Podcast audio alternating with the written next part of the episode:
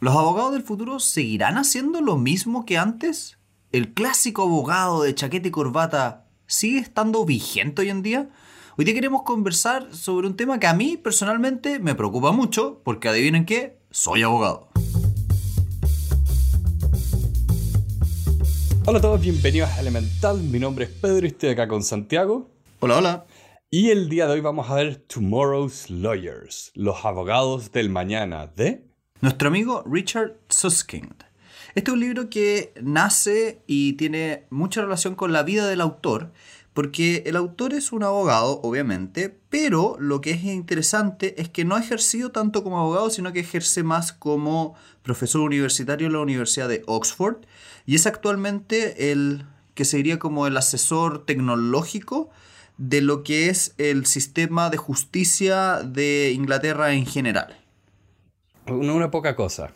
Es una persona que curiosamente, a pesar de que está hablando del futuro, tiene 61 años actualmente mientras nosotros grabamos. Entonces también eso genera esa cosa media loca de que cuando una persona muy adulta habla de tecnología del futuro, una vez uno como que tiende a decir, sabrá o no sabrá tanto.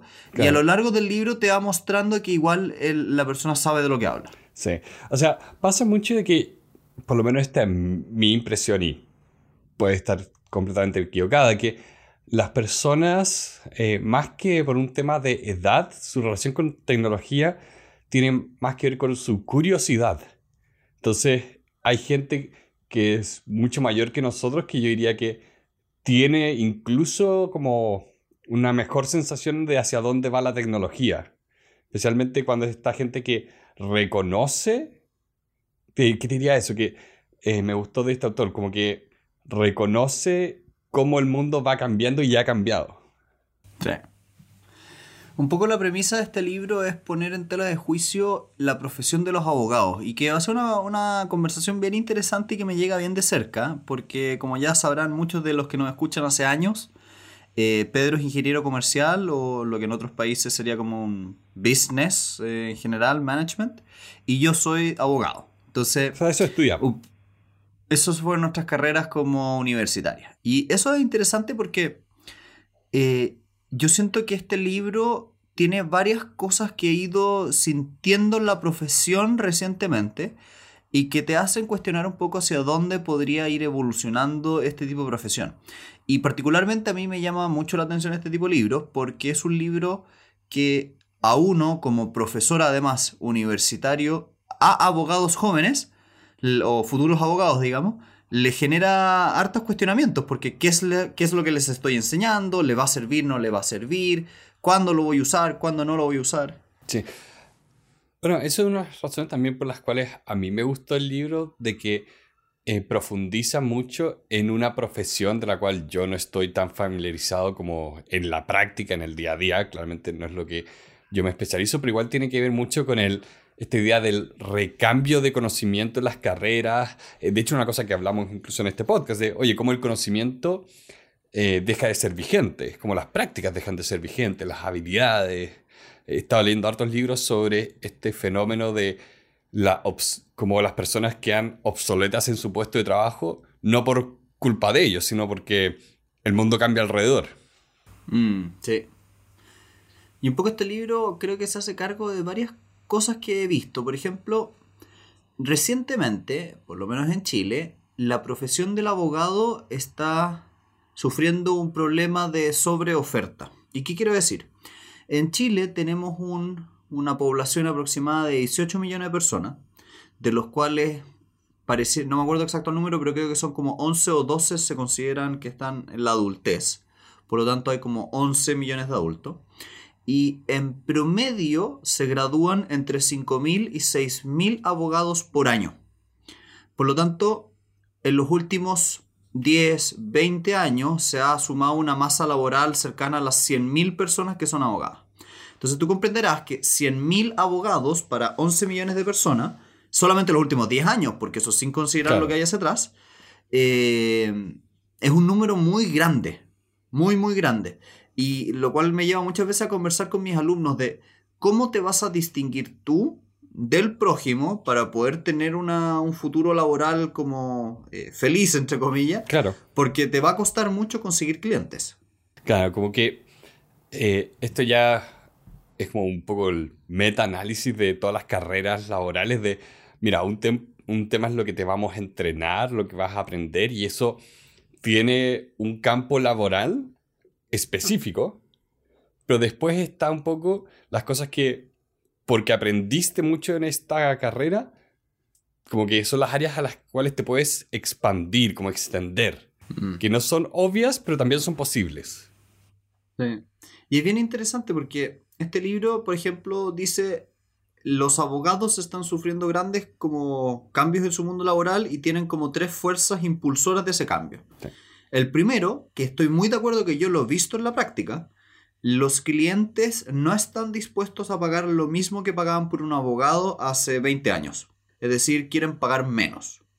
Lo segundo es que han irrumpido en la profesión legal otras profesiones, por ejemplo los contadores. Y tercero, han surgido alternativas tecnológicas que han hecho muchos de los servicios de los abogados medio obsoletos. Entonces me gustaría como ir tocando un poco cada uno de estos. Em, bueno, ahí, especialmente en el último, una de las cosas que acá como con Santiago siempre estamos hablando, ya que, aunque ustedes no lo crean, hablamos fuera del podcast. Eh, Eso no es verdad, pero nosotros solo, solo conversamos aquí. Uno de nosotros dos no existe, en realidad es una sola persona que hace dos voces. Ahí y lo Hace tan bien que, lo, hace tan bien que parece como si fueran dos. ¿eh? eh, pero una cosa eh, divertida es que acá Santiago, a pesar de que es abogado, que es una profesión que tradicionalmente se asocia más a la parte como de letras, humanidades, Santiago también es una persona que es bastante matemática y bastante eh, apta en la tecnología. Entonces es muy divertido eh, un poco escuchar estas historias donde básicamente tú eres el maestro de Word en todos los estudios en los que has estado y eso ya te ha dado una ventaja. Lo cual es bastante ridículo porque la profesión legal es muy reacia al uso de la tecnología. Y es, es bastante eh, impresionante, porque a ver, te voy, a hacer algunos comentarios como muy de la, de la perspectiva como de mi experiencia. Me ha pasado ver muchas veces gente joven, gente que tiene 20, 23 años y que dentro de la profesión legal no es capaz de manejar bien un computador. Y usar Word es una cuestión así impresionante. Y tú le muestras como, no sé, cómo hacer un control de cambios y parece como física cuántica, vaya. Y una cuestión que tú decís como, esto es súper impresionante porque hay una persona que no sabe usar una planilla Excel. Bueno, ahí hay un tema que, a ver, yo entiendo un poco por qué a veces las universidades son un poco reacias a enseñar como herramientas específicas.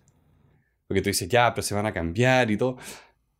Pero igual me llama la atención de que, por ejemplo, yo, yo cuando estudié ingeniería comercial, algunos ramos de estadística nos mostraban programas de estadística.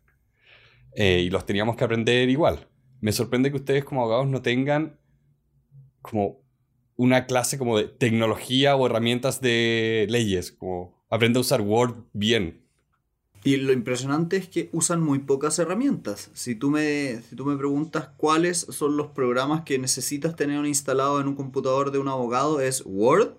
A lo más, porque esto sigue siendo ridículo, pero usan Outlook, pero la versión antigua, la versión que funciona en el escritorio. Y nada más, no es necesario más. Con tal vez puedes usar PDF. Así, súper avanzado. PDF, bueno, Excel para calcular cosas. No, no, Excel no. No, no saben usar un Excel. Calculan las cosas en un cuadernito. Qué tierno. Pero Entonces, ahí, ahí, porque este autor menciona tres cosas y yo te diría que cuando las mencionaba yo me imaginaba como que no son tres cosas aisladas, sino que también se van superponiendo, porque tú finalmente, claro, quieres, eh, como decía, los clientes quieren pagar menos porque también esperan recibir más y con la tecnología tú puedes hacer más por hora y ahora hay programas que hacen cosas que antes hacían los abogados. Mm, es un efecto que es bien interesante, por ejemplo, como eso dices cobrar por hora. Hay un vicio, a mi juicio, porque es un vicio, de que los abogados viejos tienen la tendencia a pensar que la metodología de cobro ideal es cobrar una cierta tarifa por hora trabajada. Que es lo que antiguamente se usaba. Antiguamente tú contratabas a un abogado y el abogado partía una especie como de cronómetro. Y a medida que iban pasando las horas, cobraba una cierta cantidad de horas por trabajo. Y efectivamente, cuando tú logras eh, acordar eso con un cliente, es súper atractivo, porque el cliente al final del día simplemente queda un poco a tu merced de lo que tú dices que te demoraste y tú puedes demorarte más o menos y se privilegia que seas lento e ineficiente. Para pagarle a un abogado por hora es como pagarle a un escritor por palabra. Es ridículo. Entonces, como ese sistema es el que primaba hace 20, 30 años atrás, muchas personas que hoy están en, en como circunstancias o en posiciones de poder en los estudios jurídicos, siguen intentando cobrar así. Pero a los clientes no le hace ni un sentido que tú le digas, mira, yo voy a hacer una compra-venta, que me voy a demorar lo que me tenga que demorar y te voy a cobrar por hora que yo me demore. Cuando el cliente sabe, y todos lo sabemos, que el abogado tiene un Word de una compra-venta anterior, que lo único que va a hacer es cambiarle las, las palabras y se va a demorar literalmente tres minutos. Pero te va a, te va a cobrar dos, tres horas porque va a decir que se va a demorar más y no tienes cómo probar lo contrario. Mm. Entonces, se genera un poco esta cuestión de que el incentivo es totalmente perverso, porque el incentivo es demórate mucho, sé oscuro y no seas muy transparente con cuánto te con cómo haces ese cálculo cuánto te demoras. Si es que hay algo que no sabes, quien tiene que pagar con ese aprendizaje es el cliente, no tú. Y si por ejemplo tienes a alguien que nunca ha hecho algo antes, como que no le gusta. Entonces, como que pasa un poco que y de hecho el libro lo decía un poquito más adelante, que a mí me gustó mucho, que decía como a las personas hoy, a los clientes, no les hace ninguna gracia pagar así, a menos que estés en un caso muy complejo. Es el único escenario donde la gente dice como ya me hace sentido este sistema. Sí. Y es un poco, como dices, todas esas cosas yo las miro de la perspectiva como de la, la reputación un poco que después genera eso para los abogados. O sea, la cantidad de chistes sobre abogados, de que son perversos, que son tramposos, que no son confiables. Yo diría que en parte viene también por este sistema de cobro que es tan oscuro. A mí, a mí me parece nefasto. De hecho, yo por lo general, a menos que objetivamente sea una cuestión excesivamente compleja como un levantamiento capital o algo por el estilo, yo todo, todo, todo, todo le pongo una tarifa fija. Sí. Porque no me hace sentido. Creo que, es una perspectiva súper mala con los tiempos de hoy para los clientes. Sí, que quieren el resultado. O sea, un poco. Eh, creo que hay, un tema, eh, por lo que tú me has hablado, de. Hay muchos trabajos que hacen los abogados que son más que estándar, son como el 80, la, regla 80-20. 80%, del trabajo que vas a hacer ya lo has hecho antes, entonces no hace sentido cobrar por hora. Pero después está este 20% donde, claro, va a hacer sentido porque es un proyecto largo, requiere investigación, requiere mucho manejo. Entonces ahí te escapa. O, ahí hace sentido, creo que el modelo. Entonces, cuando te empieza a pasar eso, que el cliente te mira con cara disconforme, lo que naturalmente va a tender a hacer es a buscar a un proveedor del servicio que no te haga eso, que te cobre una tarifa fija. Y ahí es donde pasa que empiezan a aparecer firmas de abogados más como más modernas que empiezan a decir esto ya no hace sentido, tenemos tarifas fijas. De hecho, por ejemplo, una cosa que es bien curiosa, ¿tú alguna vez estás metido a las páginas web de los abogados? Eh, no, no. Normalmente son una página como de entrada con como currículums virtuales. Imagínate una página donde sale una foto de una persona con su currículum pero nunca vas a encontrar lo que realmente necesitas. Que es, por ejemplo, una descripción de los servicios que dan o una descripción de las tarifas. ¿Ni siquiera dicen los servicios? No, a veces sí salen las áreas, pero no vas a encontrar como, a ver, necesito que me haga una compraventa entre A y B y esto cuesta Y. No lo vas a poder encontrar porque no lo ponen. Y es bien curioso porque si tú lo piensas en todos los otros tipos de servicios, lo primero que tú estás buscando es la tarifa. Claro. Entonces, es como que yo me metiera a la cuenta, a la, no sé, a la página del supermercado y dijeran vendemos frutas y verduras y no te vamos a decir cuánto. Ni cuáles. Entonces, no tiene ni un sentido.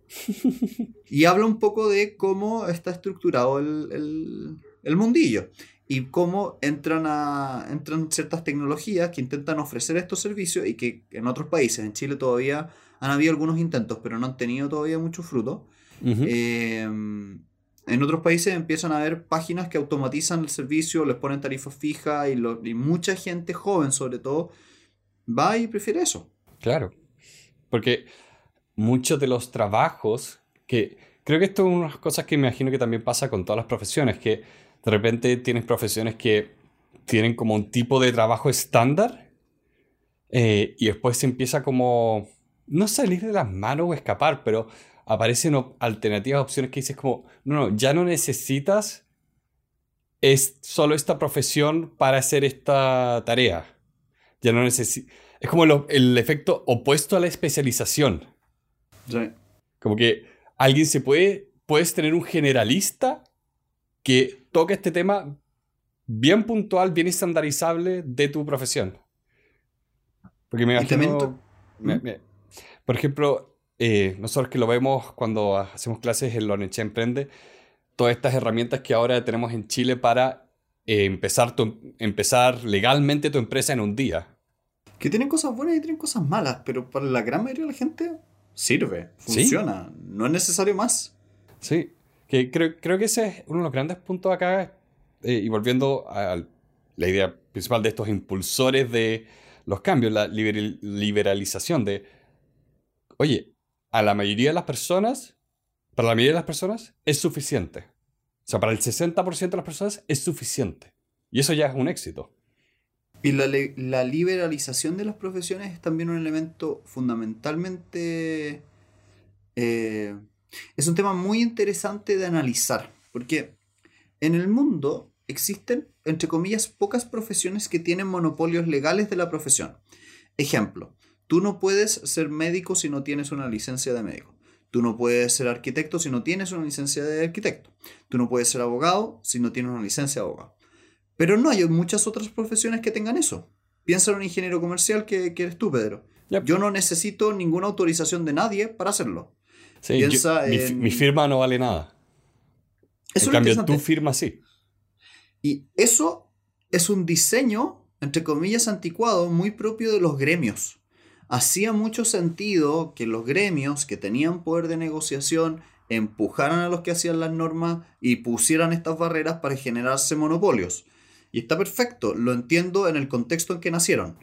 Pero hoy... Y también creo que hay un tema incluso fuera de esos gremios también hay un tema de, es como la certificación de que esta persona sabe del tema, como certificación de que el cirujano sabe abrirte en dos y poner y sacarte el corazón y poner uno nuevo.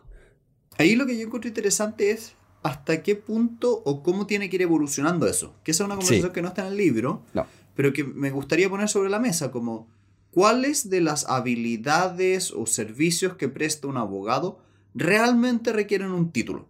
Lo mismo pasa con el área, no sé, la arquitectura o el tema de la, salud, que son como los tres grandes grupos de cosas que tienen monopolios. Porque tú puedes hacer ingeniería sin tener un título de ingeniería, sí, sí puedes. Pero hacer el cálculo para poner un techo, no puedes hacerlo si no tienes la autorización como de la sociedad para hacerlo. Claro, es como. ¿dónde, vas ¿Dónde vas delimitando? Sí.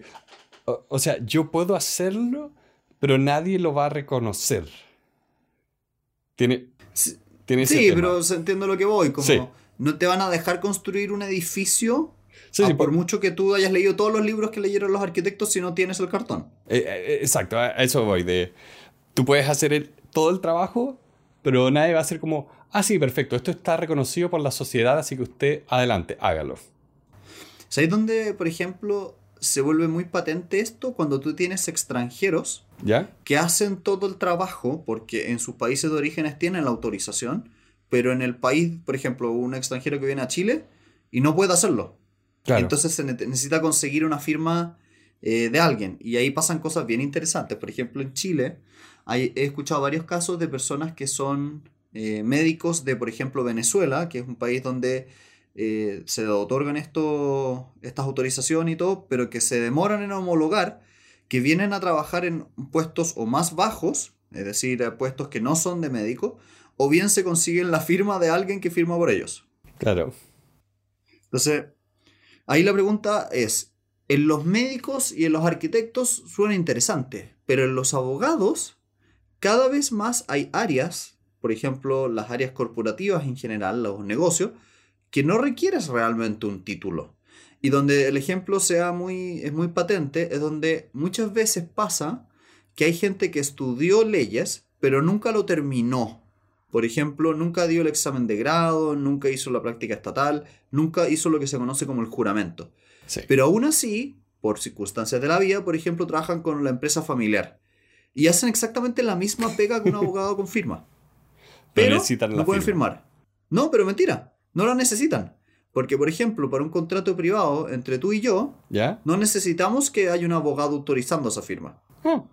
Entonces hay una gran parte de la pega legal que de hecho en Estados Unidos utilizan unas personas que se llaman los paralegales, ¿Ya? que son como estudiantes o técnicos o personas que no son abogados, Ah. que hacen toda la pega. Entonces, me parece muy entretenida esa conversación para este rubro, porque en el mundo de las leyes hay un grupo muy grande de servicios que en verdad no necesitan el título. No sirve. No es necesario. Tú podrías ofrecer el mismo servicio sin tener el título. Duda, ¿y tú que lo, de tu perspectiva como profesor, no significaría eso de que la carrera un poco debería cambiar, quizá como ser menos años, pero solo ver estos casos más difíciles? Yo lo encuentro interesante ¿eh? porque es una conversación muy abierta. Mm. Te voy a dar un ejemplo muy concreto donde hay un área donde hay otra carrera que se llaman los contadores que ofrecen los mismos servicios que los abogados. Entonces vienen los contadores y arman sociedades, desarman sociedades, las modifican y ellos no son abogados y nunca lo han sido. Ya. Entonces ahí se generan cosas medias raras porque muchas veces los contadores son, no siempre, pero muchas veces son carreras menos profesionales, son más técnicas. Entonces empiezan a pasar cosas medias curiosas donde hay mucha oferta de ese servicio que queda mal hecho. Pero al mismo tiempo hay mucha oferta de ese servicio que queda bien hecho. Sí. Entonces, como que no sabría responderte esa pregunta hasta, qué punto necesitáis extender la carrera para enseñar cosas que en el futuro puede que ni siquiera las hagan los abogados. Claro. Entonces, como que tengo un poco esa duda. Cacha que en Estados Unidos es muy típico a veces que los estudios jurídicos grandes tienen a, a abogados que hacen la pega como más difícil y toda la pega como de papeleo chico no la hacen. Y lo que genera una cuestión muy extraña, que es que ellos no saben hacerla. Entonces dan las órdenes de, oye, tú tienes que hacer A, B, C, D, E, ¿Ya? pero no saben hacerlo. Entonces me ha pasado, por ejemplo, hablar con abogados que saben hacer cosas súper sofisticadas, pero tú les pides como ya, ya ármame una sociedad ya. No es que no sé hacerlo. Se me olvidó. Pero como si tú, si tú eres abogado ya, no, es que nunca lo hice, no es que se me olvidó, nunca jamás lo hice. Para eso Claro. estaba el paralegal. Él lo hacía. Yo nunca jamás lo toqué el papel.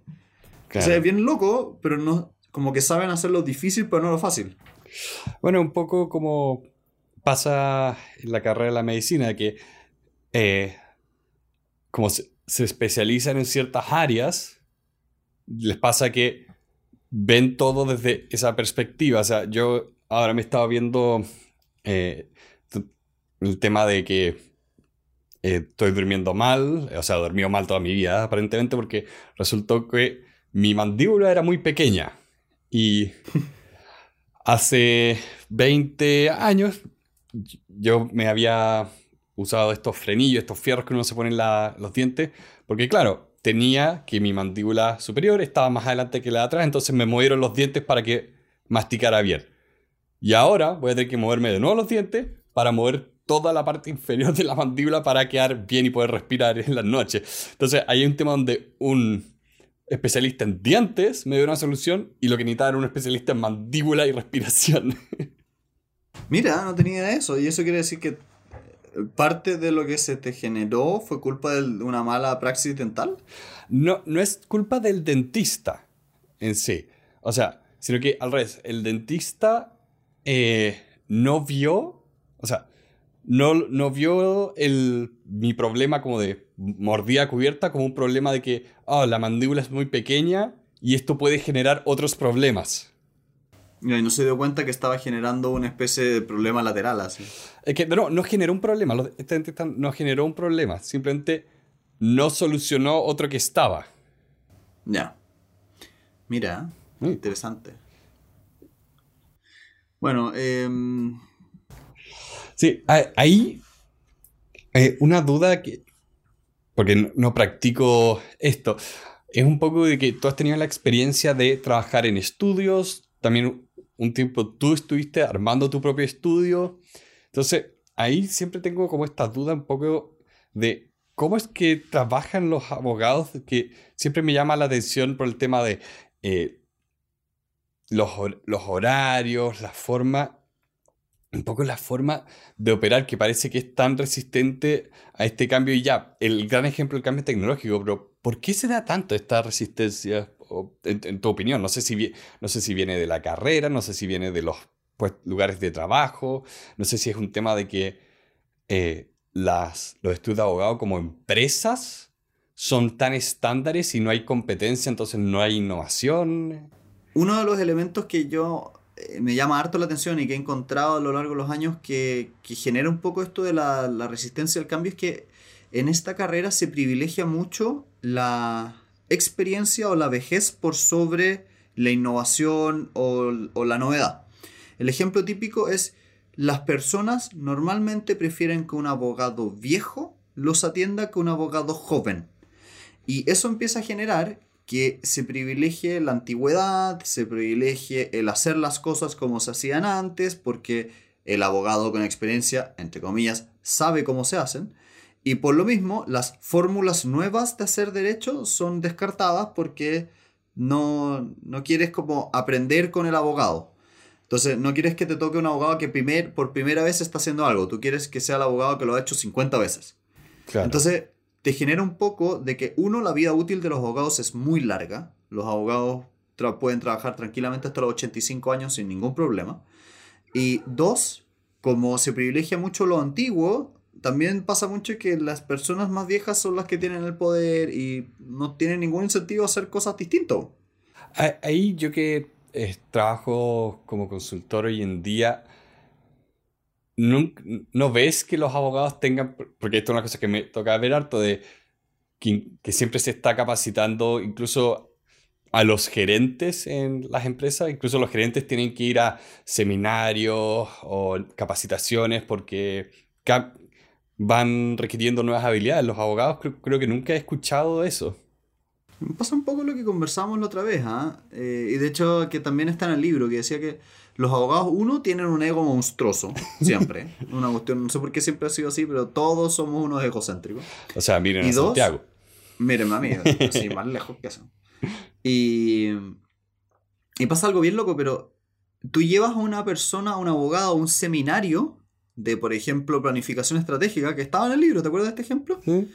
Y los abogados creen que en un día son capaces de aprender lo que un ingeniero aprendió en tres años porque creen que son lo mejor y de hecho descartan y suelen considerar que es una pérdida de tiempo hacer ese tipo de cosas.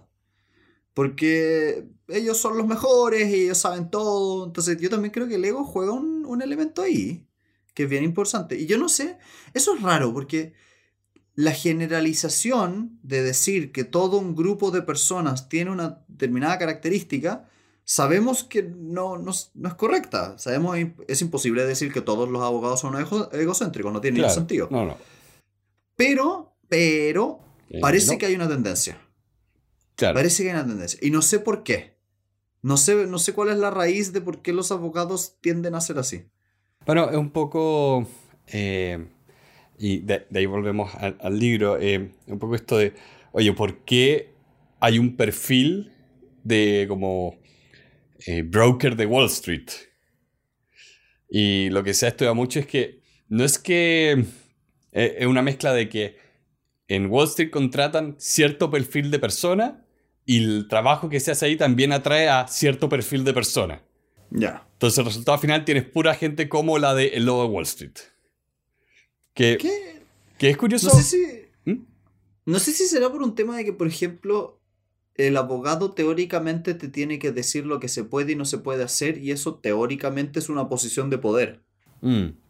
Claro. Eres el que dice lo que se hace. Entonces, no sé si eso, no sé si será alguna de, de las razones. Sí, y hay una pregunta, eso, yo sé que tú tienes más experiencia en la parte de abogados corporativos, pero ¿se da también en los abogados más de juicios y casos? Como, porque Sí. acá el libro habla de como, ok, los dos grandes grupos de abogados como corporativos y de litigio. Sí. Que yo te diría que si los miraras a grandes rasgos, sí, se podría hacer esa simplificación. Obvio que como todas las carreras hay sub, Sí. sub, subespecialidades, pero sí, es verdad. Están los abogados que van a los tribunales y los abogados como yo que no vamos a los tribunales. Yo no piso tribunales, odio los tribunales, con todo mi ser. Pero tú, tus eh, conocidos, ¿ves gente que, ves como que hay un perfil de persona que se va a tribunal y un perfil de persona que se va a corporación? Sí, sí, son distintas los- las personalidades. Porque lo he visto El- en psicología, en psicología que por lo menos acá tenemos psicología que también se va a la parte corporación, psicología que se va más a la parte médica, A la parte clínica. Que clínica. Sí. Sí, sí.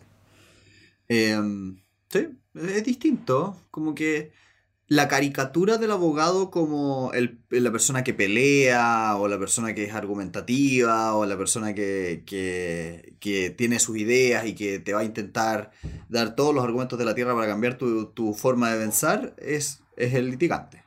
Ya. Que yo, sinceramente, muchas veces ese tipo de personalidades no, no me agradan tanto. Porque son muy confrontacionales. O sea, el abogado de los Simpsons, No sé cuál abogado de los Simpsons, pero. Lionel Hutz. Eh, no sé. Sí, sí, sé cuál es el personaje, pero no sé cuál es la característica de ese personaje. Pero ¿no te acuerdas de eso de, ¿se imaginan el mundo sin abogados? Todos, Eso la, nunca va a dejar muy bueno. lo voy a poner, a ver, a ver si lo encuentro. Pero esa creo que es un poco esa caricatura del li- litigante. Yo creo que este libro te, te- te habla harto de que probablemente los estudios jurídicos del futuro van a ser distintos, van a ser otro tipo de pega. Muchas veces van a entrar estas empresas que son una mezcla entre abogado, contador, ingeniero, como financista, todo junto en un mismo lugar. Como que se van a generar esas cosas, según yo. Claro. Porque cuál, la, la pregunta como bien abstracta, ¿cuál es la necesidad que satisface un abogado? Mira, cacha que te voy a decir una cosa bien loca, pero yo me he dado cuenta que el abogado muchas veces tiene un rol tipo psicólogo, tipo contención emocional. Eh, porque muchas veces, si buscas en Google, eres capaz de encontrar la respuesta. Pero las personas que no son del área tienen el miedo de que están haciendo algo mal. Y te lleva un poco a, a- a contratar al abogado. O sea, hay mil y un cosas que antes de yo hacerlas te llamo. Lo que es divertido es que muy probablemente el 80% de esas cosas, si no te dijera nada, las harías bien. Claro, pero ese es- esa garantía, esa garantía de que está bien hecho, creo que ahí, ahí hay un gran punto de... Creo que, y esta es mi per- perspectiva como desde afuera, de las personas como que no somos abogados, siento que vemos a las leyes como esta... Como de la misma forma que los abogados ven el cálculo, la gente que sabe cálculo ve las leyes como esta cosa medio abstracta, difícil de entender, que más, que más encima tienes miedo de que si te equivocas va a haber un desastre grande. Y los abogados se preocupan de hacerte creer eso. Ah, ya, genial. Es impresionante, pero yo lo veo constantemente cuando tienes abogados eh, asustando a los clientes. A propósito. ¡Qué feo! Y lo hacen constantemente y usan palabras enredadas para que el cliente no entienda nada. Hablan de las hipotéticas eventuales consecuencias que nunca pasan. Y, y sí, una vez cada 200 ocurre el desastre, eso es verdad. Pero en verdad es una de 200. Claro, es como... no, hoy- Pero tú cuando lo no escuchas tienes estás convencido cálculo. de que cada una cada dos. Claro, me imagino que no tienes el cálculo, pero ¿cuántos clientes has visto y cuántos clientes tienen problemas realmente? Me imagino que hay una diferencia bien grande entre esos dos grupos. Sí. Y también me- pasa un poco que Bueno, leímos ese libro de aboga- ab- leyes en inglés sencillo. El abogado tiende a hablar raro a propósito para que el cliente se asuste y lo necesite. Y de hecho muchas veces cuando yo explico, porque yo suelo explicar todo en términos sencillos y coloquiales, la gente me dice como, ¿por qué nunca nadie me había explicado? Y es porque no te quieren explicar. Y no es algo propio solo de los abogados. Yo también lo he visto en, el área médica. Sí. Tú cuando vas al, doctor, el, el, médico se acerca a ti y te dice, tiene un ta ta ta ta ta ta ta. Y no te lo explican y la gente se asusta y cree que tiene algo gravísimo porque no se entiende. Sí. Ahí hay un tema de lenguaje. Eh, ¿Cuál es el...? Se, se, me olvida, hay un economista de Corea del Sur que es famoso por por un poco criticar eso en los economistas, de lo complejo que a veces se escribe y se explican las cosas cuando en la práctica es mucho más sencillo. Pero pasa que también es un tema de que eh, desafortunadamente el entorno te premia eso, en el sentido de que los clientes te necesitan, tus pares te felicitan. Es nefasto. No, es nefasto. Y ahí la pregunta es, ¿cómo hacemos nosotros para que sea la práctica habitual y la práctica correcta el explicarlo en español sencillo. Por ejemplo, en Estados Unidos hay unas normas que te obligan a cambiar la forma en que están escritos los contratos de hipoteca para que la gente los pueda leer. Ya. Y el tema es que, obvio que tienen letra chica y la gente en verdad no los entiende. Y la pregunta es: ¿es esa la fórmula? ¿Basta con hacer una ley que te obligas a ponerlo en español sencillo o hay que además educar a la, gente? ¿Cómo funciona? Porque más encima las leyes son algo que como que rodean todas las otras carreras. Sí. Como que las leyes, literalmente, siempre, siempre, siempre un abogado puede encontrar trabajo en cualquier lado. a ver, hablemos de eso un poco, que es como la parte 3 de eh, el libro, de cómo un poco ves el futuro de todo esto. Yo creo que hay varias cosas. Primero, va, lo quieran o no los abogados, a irrumpir mucho el, la tecnología y sobre todo el Internet en estas cosas. Por mucho que antiguamente una persona pagaba mucho dinero por armar una sociedad, por ejemplo, hoy en día la gente va a encontrar muchas alternativas en Internet gratuitas. Van a encontrar los modelos, van a ver la forma de hacerlo. Y a mí me pasaba muchas veces que viene un cliente y me dice como, oye, ¿y no tienes un modelo de esto? Y uno tiene ese como choque interno de, si le mando el Word listo, no requiere tu servicio. Claro. Pero por el otro lado, realmente no requiere mi servicio. Simplemente lo va a poner en Google y lo va a encontrar. Claro. Entonces, un ejemplo para ti, por ejemplo. Oye, ¿quieres arrendar el departamento en el, cual estás ahora? ¿Realmente necesitas pedir un abogado que te haga el contrato de arriendo o simplemente lo puedes encontrar en Google? Probablemente lo puedo encontrar en Google, pero yo no voy a ser capaz de entender bien lo que encontré y hacer una revisión. Porque, por ejemplo, lo que nos pasó, yo te pedí que revisaras mi contrato de arriendo, eh, porque si bien yo lo voy a leer y lo voy a entender, hay cosas por las cuales no tengo la experiencia como para decir, ¿sabes qué? Esto de acá puede ser un problema en dos años más. Ahí el tema es interesante, porque hasta qué punto es necesario el abogado. O sea, yo te diría que más, más que un tema como de qué tan necesario, porque yo te diría que sí, es necesario por esto, incluso que decías, de como de tranquilidad, de que lo sabe hacer y tiene experiencia, es un tema también de esto de no todos los... Creo, creo que hay una... Esta es mi perspectiva de afuera, que emplear un abogado suena como solemne. Sí. Cuando, diría, cuando hay cosas que es como muy... Oye, ¿puedes revisar esto? También pasa un poco que, Pedro, que el autor lo dice como el abogado de nicho que va a tener una expertise muy concreta no va a dejar de existir y siempre va a ser necesario. Tú no vas a, no sé, construir una hidroeléctrica y hacer el papeleo legal de una hidroeléctrica sin contratar a un abogado. Claro. No lo vas a hacer. Pero van a ver todo un mundo de cosas básicas que probablemente se van a ir alejando de los abogados. Desde armar un arriendo a comprar una, un auto. De hecho, es muy buen ejemplo comprar un auto. Es muy raro hoy en día que la compraventa de un auto se haga con un abogado. Normalmente la hace la persona, el, vendedor de autos de la concesionaria. Claro.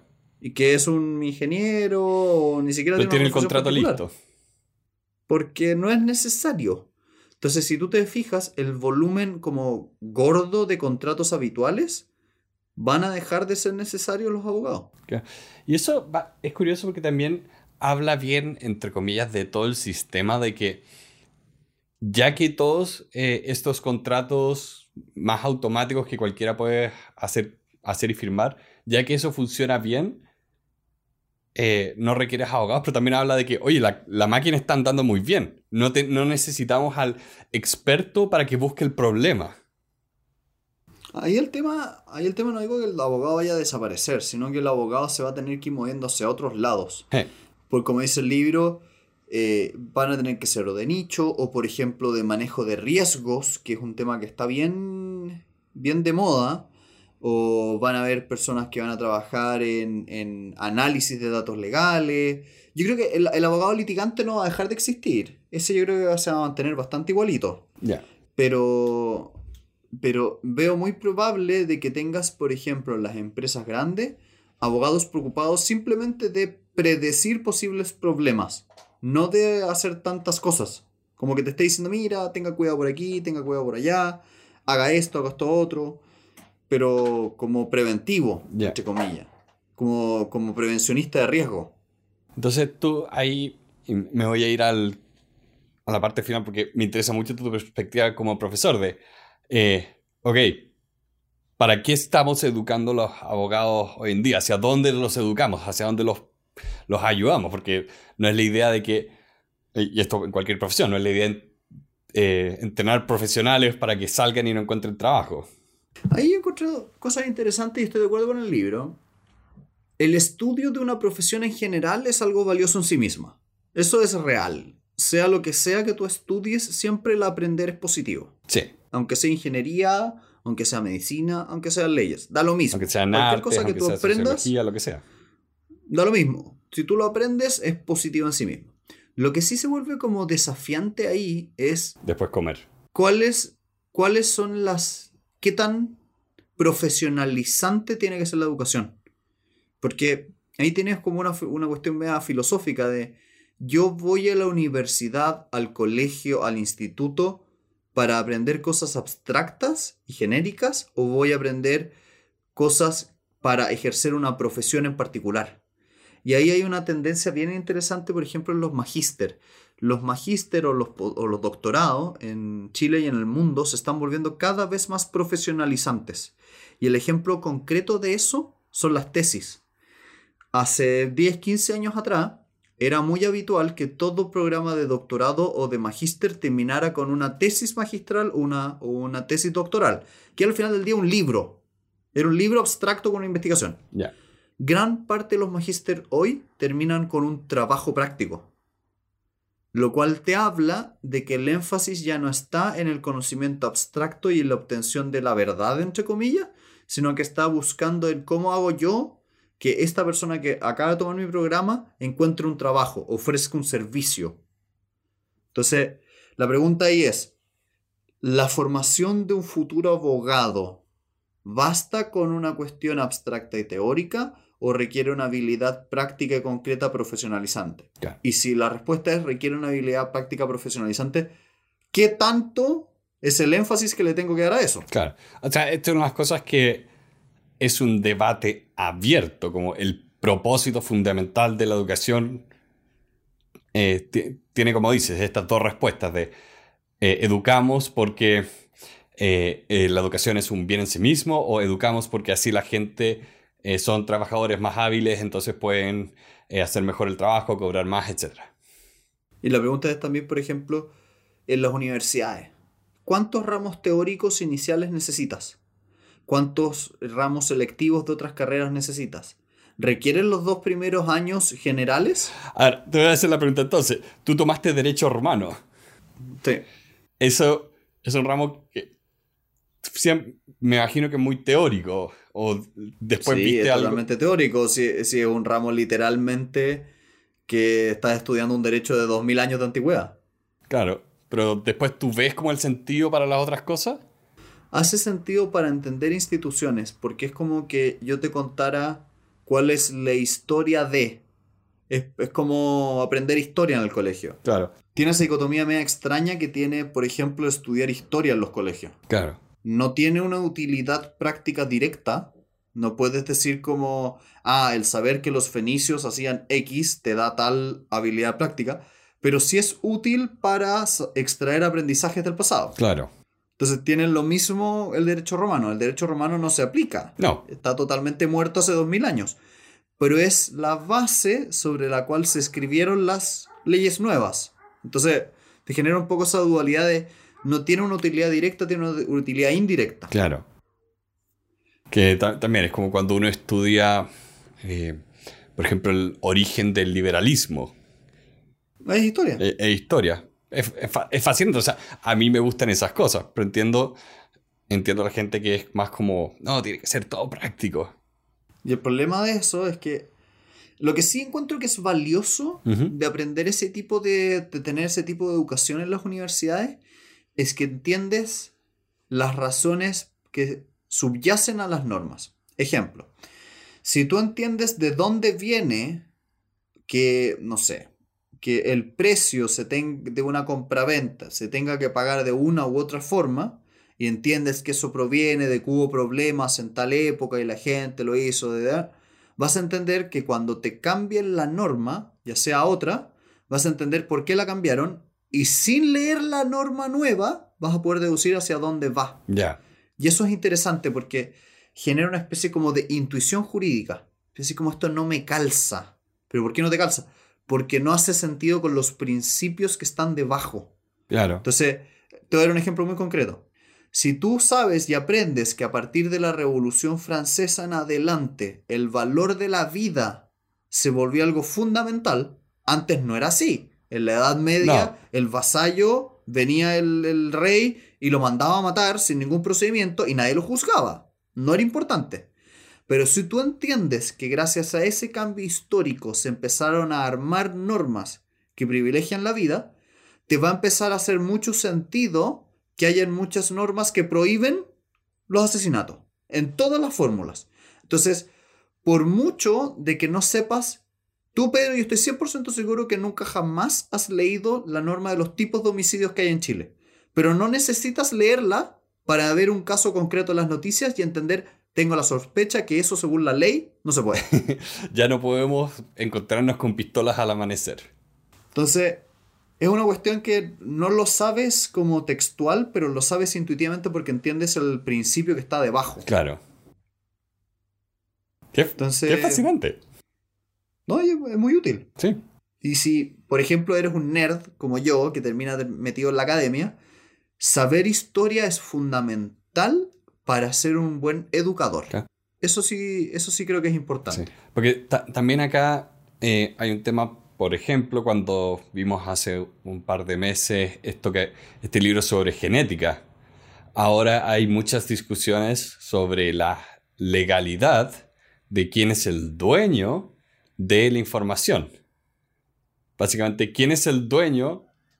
Porque yo soy incapaz de hacer un test y saber mi historial genético. Tengo que ir a una empresa. Ok, esos datos después son míos o son de la empresa. ¿Qué se puede hacer con ellos? Eh, también, ¿qué pasa con la privacidad en Internet? Eso es un tema que van a ver abogados. Ah, pero te, perdí. ¿Por qué estás hablando de eso? no, no, porque estoy pensando que todavía existe esta... Siempre va a existir esta necesidad de, de que las leyes vayan evolucionando y haya que interpretarlas y haya que ejecutarlas. Entonces, claro, pensando... Eh, este libro que habla del futuro de los abogados, también se... También, y también entendiendo lo, lo que hablamos recién de derecho romano, que es no solo es la profesión, también es la ley como fenómeno social, cultural, histórico, histórico que ha existido, nos, nos cuenta un poco cómo es el hoy, pero también estamos construyendo el mañana, que es fascinante. Y es interesante, hay muchos temas ahí a conversar. ¿Eh? Eh, bueno, y con eso vamos dándole las gracias a todos los que nos han escuchado el día de hoy. Queremos mandarle muy calurosos saludos a todas las personas que nos están mandando mensajes por Instagram, al inbox. Estamos conversando con varios de ustedes. Queremos eh, también darle un agradecimiento particular a todas las personas que nos ayudan mes a mes con algunas donaciones. Pueden revisar cómo hacerlo ustedes mismos en elementalpodcast.cl. Y los invitamos a, a comentar, compartir, si tienen algún amigo abogado que le pueda interesar esta conversación, se lo invitamos y que, que pueda eh, florecer el conocimiento. Si son alumnos de Santiago, recuerden comentar, dejar su nombre para que les dé puntos extra. Y si no lo hacen van a ser rajados. para los que no saben, eso significa reprobar, fallar. Sí, es un, un chilenismo. Un chilenismo. Abogadismo. Así que así, un abogadismo. Así que ha sido un gusto tenerlos el día de hoy y los invitamos a escucharnos la próxima semana. Estén muy bien.